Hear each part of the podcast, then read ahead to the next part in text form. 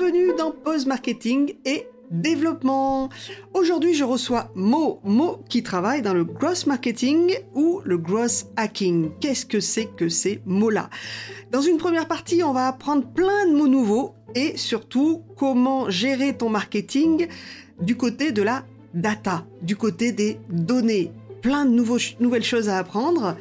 Dans une deuxième partie, on va apprendre comment Mo, à un moment, il s'est planté et comment il a rebondi pour faire quelque chose qui fonctionne. Comment il faut expérimenter, comment il faut passer à l'action, tout ça dans l'épisode qui arrive.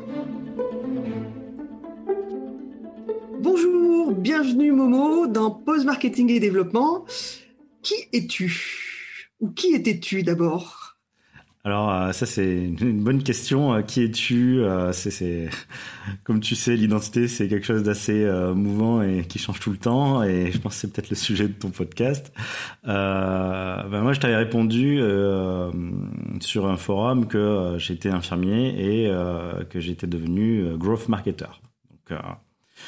Euh, donc, euh, donc voilà. Donc moi, à la base, et je pense que ça, ça restera toujours fondamentalement ancré en moi, c'est cette profession d'infirmier. Euh, sauf que euh, voilà, donc euh, aujourd'hui, tu sais que c'est vraiment plus possible d'exercer à l'hôpital. On supprime des lits, on fait travailler les gens dans des conditions pas possibles, et il y a un gros drop.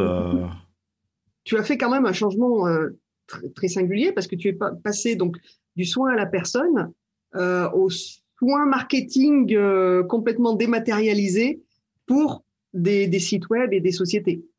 Exact.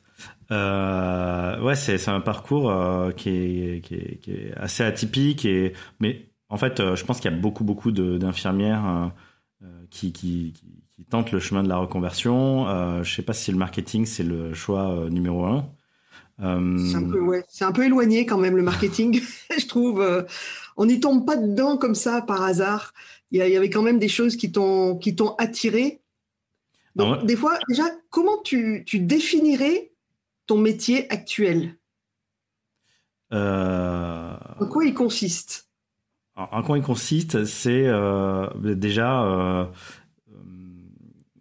je j'aide des entreprises à se développer. Donc ça, c'est euh, toujours dans le soin, plus à la personne, mais euh, aux entreprises et, et aux entrepreneurs. Voilà, donc à se développer euh, grâce au marketing, euh, sur, le, sur le web, sur, beaucoup sur les réseaux, sur le web. Mm-hmm. Donc vraiment dématérialisé. Et quels sont les, les leviers d'action que tu mets en place? Le type d'action que tu mets en place justement pour faire exploser une marque ou une personne par rapport euh, pour, sa, pour sa reconnaissance Les leviers que j'utilise pour faire euh, exploser une marque, euh, l'un des premiers leviers, c'est toujours bah, la question d'identité, donc le branding.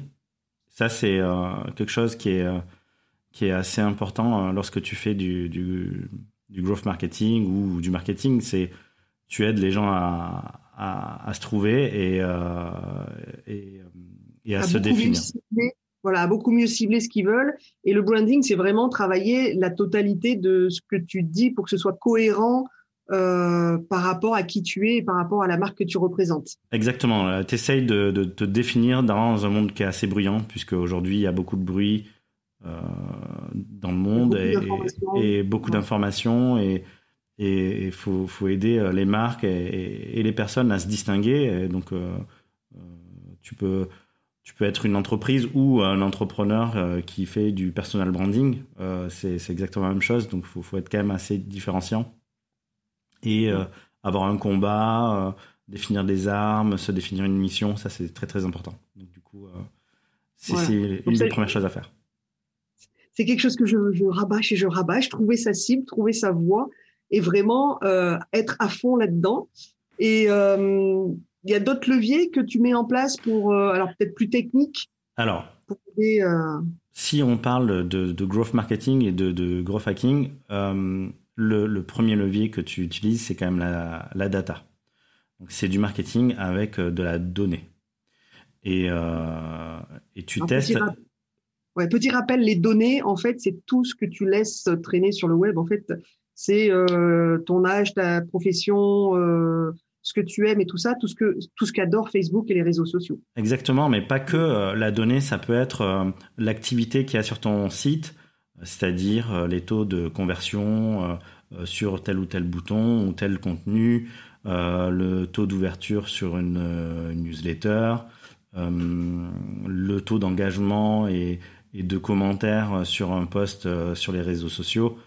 Euh, en fait, la donnée, elle est partout et, euh, et ce que tu dois chercher, c'est les preuves euh, que ce que tu que ce que tu dois chercher, c'est que le, fait que tes actions, eh ben, en fait, elles fonctionnent. Et bah, souvent, bah, tu fais chou blanc, donc il n'y a pas d'engagement, pas de like, pas de commentaires, pas de partage, pas, pas de conversion sur ton site. Donc du coup, il faut changer. Et, donc le but, c'est de tester, mesurer et de recommencer. Voilà. Donc en fait, tu, crées ta page, grosso modo, hein, une, explication, c'est que tu crées ta page web et tu vois les gens venir et tu étudies un peu ce qu'ils ont fait, s'ils ont cliqué, s'ils n'ont pas cliqué, s'ils ont été intéressés par la page ou si au contraire ils sont partis tout de suite de la page. Et avec ces données-là, tu vas améliorer le site web, la page ou euh, les réseaux sociaux. Exactement. Exactement. Euh, par exemple, euh, le premier truc que tu mets en place quand tu, tu, mets, euh, tu crées une page web, c'est euh, d'installer Google Analytics. Mm. Aujourd'hui, c'est très facile d'installer. Tu as Google by Site, tu as plein d'applications qui peuvent te permettre d'avoir plein d'analytics pour gérer ton site web. Voilà, donc tu as, as, des données sur euh, ton trafic, combien de personnes viennent, combien de temps elles restent, et si elles engagent avec d'autres types de contenus. Typiquement, une donnée que euh, moi je conseille de surveiller au début si tu écris euh, des articles de blog ou du contenu, c'est de regarder ton taux de rebond. Ton taux de rebond, c'est plus il est bas, plus ta page est entre guillemets performante parce que les gens ont décidé d'aller plus loin et d'engager avec le reste de ton contenu. S'il est voilà, j'expliquais le taux de rebond par rebondir en fait. S'ils arrivent et qu'ils rebondissent et qu'ils repartent directement de ta page, c'est pas bon. S'ils arrivent et qu'ils restent sur ta page, ton taux de rebond, donc du coup, va être très petit. Et donc, ça veut dire que ceux qui arrivent sur ta page ont vraiment trouvé ce qu'ils voulaient chercher. Et donc, ça va les intéresser. Et donc, si tu fais un blog avec plusieurs types d'articles, tu vois tout de suite quel article plaît le plus et donc dans quelle direction mener ta communication. Exactement. Et euh, du coup, de savoir ce qui marche, toi, ça te permet de te trouver, de trouver ta voix, ta, ta tonalité. Et ça, c'est des éléments aussi euh, qui sont très liés au branding à, la marque. Euh, à l'image que tu renvoies. Exactement. Exactement. Euh, mais c'est pas que euh, du coup tu du coup ça introduit des notions tu as de psychologie sociale parce que tu peux renforcer ton contenu avec des arguments d'autorité, de la preuve sociale, énormément de choses et euh, ça va créer un peu plus d'adhérence et, euh, et de confiance euh, dans, pour tes visiteurs lorsqu'ils viennent bah, sur ton contenu. Quoi. Donc, voilà, la preuve sociale, par exemple, c'est souvent des témoignages clients, des avis clients. Aujourd'hui, des choses que souvent mes clients oublient, c'est les avis Google. C'est-à-dire qu'à partir du moment où on a une entreprise, une société qu'on a déclarée à Google, euh, les gens peuvent venir déposer des avis dessus et c'est super important parce que du coup, ça nous fait une bonne pub en quelque mmh. sorte. Exactement. Donc ça, c'est le petit truc en plus. Euh, L'épreuve sociale, ça peut être aussi euh, quand on a, euh, on est passé sur une chaîne YouTube qui parle beaucoup, ou quand on a fait un podcast, ou quand on a, on est allé, on a été interviewé, ou quand on a fait des expositions, suivant, suivant qui on est en fait. Exactement. Voilà. Est-ce que dans, dans ce que tu utilises aussi en termes dans le, dans le growth marketing, euh, tu utilises aussi euh, un peu euh, des robots pour envoyer 1000 mails à la volée.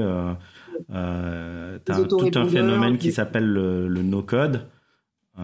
qui vise à te soulager ou à te faire gagner en efficacité. Par exemple, ben, dans le no-code, tu peux intégrer le calendrier que tu utilises pour que moi, je vienne m'insérer dans ton emploi du temps. Voilà. Et qu'on passe pas donc, qui est voilà, qui est un, logiciel à part qui est hors de mon ordinateur. C'est une société qui a lancé ça, qui permet de moi mettre les, les, emplois du temps où je suis libre et les gens viennent directement se caler sur euh, sur mon emploi du temps. Un peu le même système que Doctolib en fait. Exactement.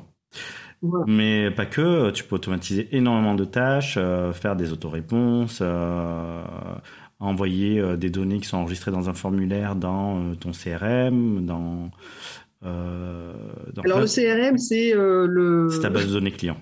Voilà, ta base de données client, ton, ton, ton carnet d'adresses. Euh, tu peux faire des allers-retours avec, voilà, pour envoyer des mails, pour envoyer des propositions commerciales, pour envoyer plein de choses. Voilà, et puis après, il y a le côté créatif aussi, où la donnée, tu peux l'avoir. Bah, par exemple, quand tu fais de la publicité sur Facebook, il y a plusieurs indicateurs que tu regardes, comme euh, le CTR, qui est le, en gros le taux de clic euh, lorsque une image est imprimée. Euh, sur, le... sur Facebook, on appelle ça des impressions, c'est-à-dire dès que ça passe devant les yeux de quelqu'un, c'est une impression. C'est pas une. Voilà, c'est ça. il y a un vocabulaire un peu particulier.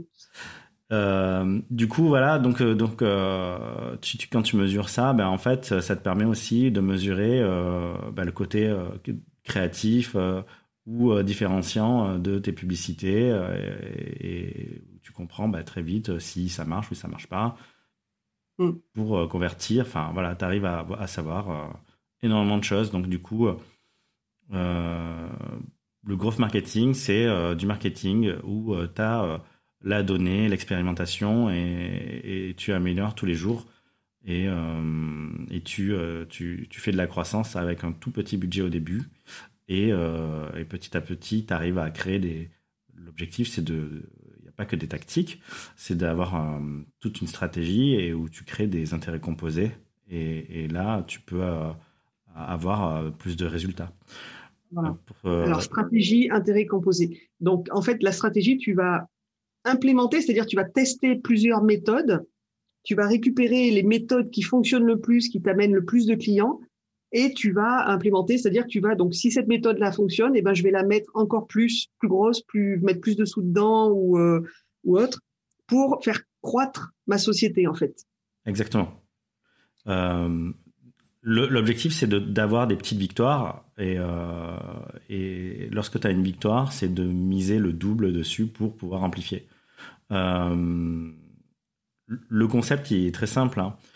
Euh, en gros, faut pas enfin l'intelligence c'est une commodité aujourd'hui et il y a autant de mathématiciens aujourd'hui que dans toute l'histoire de l'humanité euh, il y a voilà. Il y a énormément de gens intelligents. Par contre on est passé dans une ère de l'information.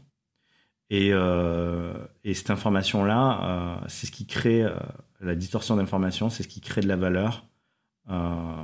Et donc du coup être la personne la mieux informée, ça a plus de valeur que d'être la personne la plus intelligente. Et euh, faire des expérimentations, faire des tests, ça te permet d'avoir énormément d'informations sur la réalité, parce que la réalité, faut la tester, faut l'éprouver.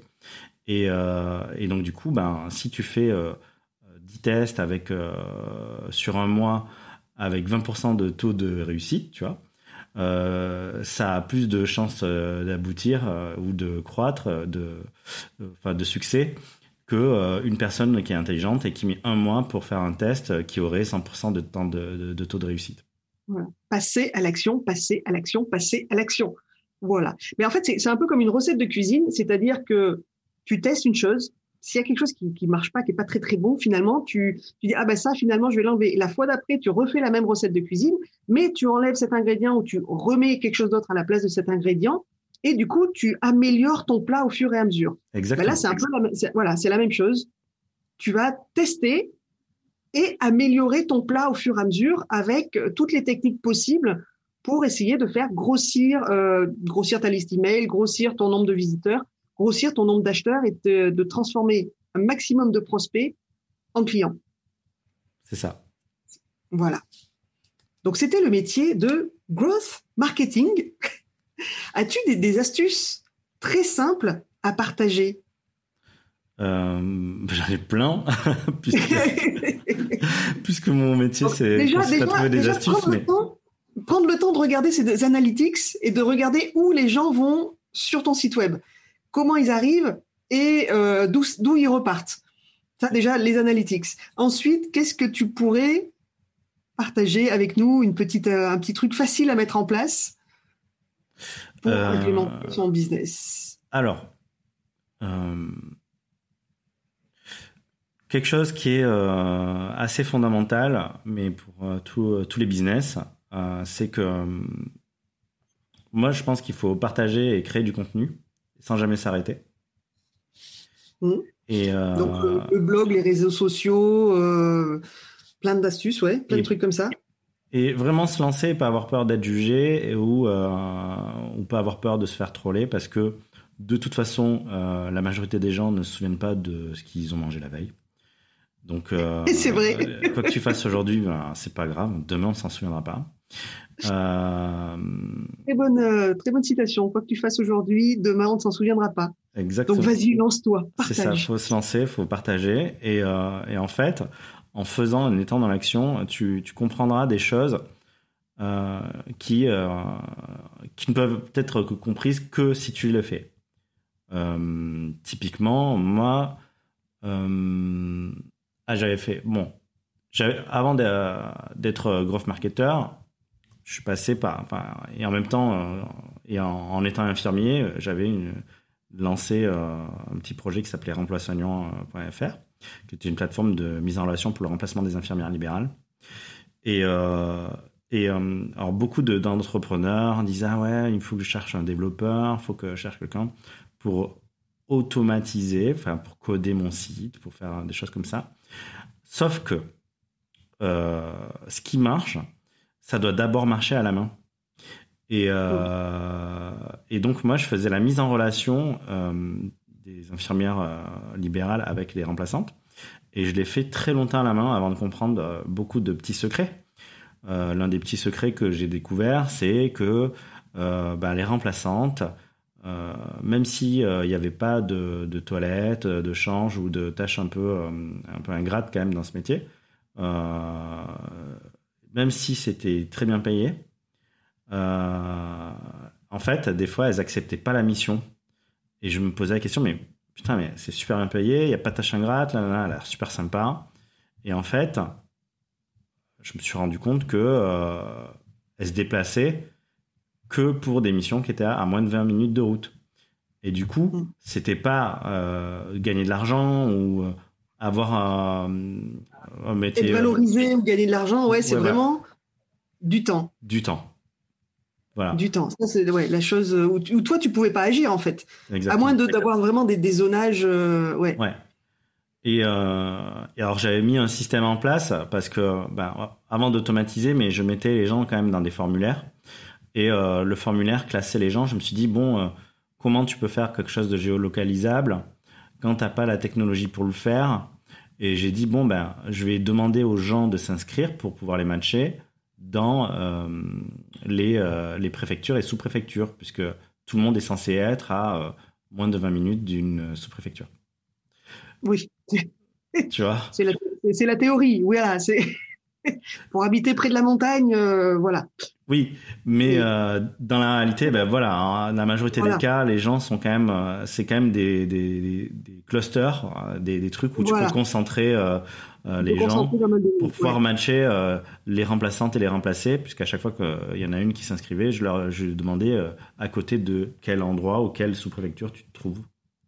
Oui, d'accord, ok. Voilà. Pour être sûr de pouvoir bien les placer et elles soient au bon endroit et qu'elles acceptent la mission. Bah, moi, quand je les appelais, il euh, fallait que je fasse une recherche dans, bah, dans mon CRM, dans ma base de données Et que euh, j'appelle toutes les remplaçantes une à une pour dire hey, euh, Salut, j'ai une mission, ça te dit pas d'accepter Enfin, c'est ça, c'est ça. Et la nana me disait oui ou non. quoi. Et à partir d'un moment, j'ai compris que ben, enfin, à chaque fois, j'allais sur ma pie, je faisais l'itinéraire entre le cabinet et l'adresse de la nana, euh, de, de, de, de la remplaçante, de, l'infirmière ou l'infirmier.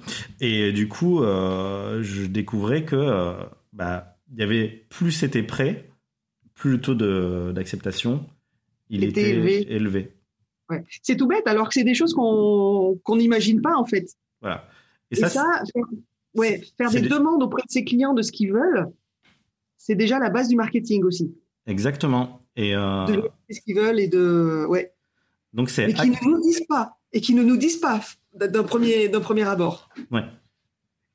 Euh, mais ouais, et donc tu, le but de faire à la main, c'est de découvrir les désirs euh, cachés ou les motivations qui sont pas avouables euh, de de ton audience. Donc et ça, tu ne peux pas le faire si tu le fais pas à la main. Il y a plein de problèmes que tu arrives à résoudre à la main. Avant de passer à l'étape tout automatisée, ouais. Ouais. Je, produis un podcast aussi euh, sur le côté. Donc aujourd'hui, je, fais euh, du marketing. Enfin, je fais, gère des, le trafic sur les régies publicitaires. plusieurs casquettes, ouais. J'ai beaucoup d'activités puisqu'il faut diversifier ses activités pour vivre. c'est la vie de freelance. Mais euh, mais du coup, là, j'ai enregistré récemment un podcast et c'est un, un mec qui s'appelle Olivier Ramel qui a une marque qui s'appelle Kimono et lui, euh, bon, il a créé une nouvelle catégorie de business qui, euh, lui, se définit comme un culture designer. Euh, mais ça a un vrai sens parce que lui, il a commencé à entreprendre et pour revenir sur cette histoire-là de à la main, comment il a découvert que bah, ce truc-là, c'est ce qui allait faire sa vie et, et, faire un business qui, qui, qui génère Rentable. des, des, des, dizaines de millions d'euros aujourd'hui quand même. Et, euh, oui, donc un vrai business rentable. exactement. Bah, lui, Comment on découvre que, que, son business va être rentable et surtout un business nouveau quoi. Lui, lui, il est parti sur quelque chose de tout nouveau. Et je vais faire le lien avec le branding et comme quoi, en fait, la marque, ça part aussi des fondateurs. C'est que lui, à la genèse de, ce, de sa boîte, c'était un petit projet qu'il avait fait en terminale. Euh, et euh, il avait fait, hum, tu sais, des suites pour son lycée. Avec, euh, un peu comme les universités américaines, mais pour son lycée, puisque... Euh, il avait fait imprimer des suites au nom du lycée. Exactement. Ouais. Et il en a vendu 700. Euh, ah ouais. Et bon, après, il a, il, a, il a bossé, il a fait autre chose. Et, euh, et il est revenu sur cette idée qui était profondément, enfin, qui était vraiment ça, le truc qu'il avait vraiment orienté, qui était, qui, qui avait drivé un peu toutes ses intuitions. Et, euh, et, et, il s'est lancé, donc il a lancé cette boîte là qui s'appelle Kimono et il a commencé à faire des, euh, des, des, des, suites pour des startups. Voilà. D'accord. Puis maintenant pour des entreprises, pour euh, des BDE, pour et, et ça grandit et ça ne s'arrête pas. Et, et il fait plus que pas que des suites, il fait des goodies, des gourdes, des tous les objets qui permettent aux entreprises de, de définir une culture euh, parce que la culture. Communiquer, de voilà. Voilà. Euh, faut, faut savoir qu'il y a beaucoup d'entreprises maintenant, euh, c'est un peu comme des tribus et. Surtout dans les startups, en fait, on essaye de garder cet, esprit, cet esprit tribu, en fait, au sein d'une startup où on voudrait que tout le monde soit corporate, comme on dit. Euh, ouais. Tout, tout, le monde va dans le même sens. Et donc, justement, la même gourde, le même suite. Euh, Ouais, mais c'est ça, ouais, c'est exactement ça. Euh, le, le...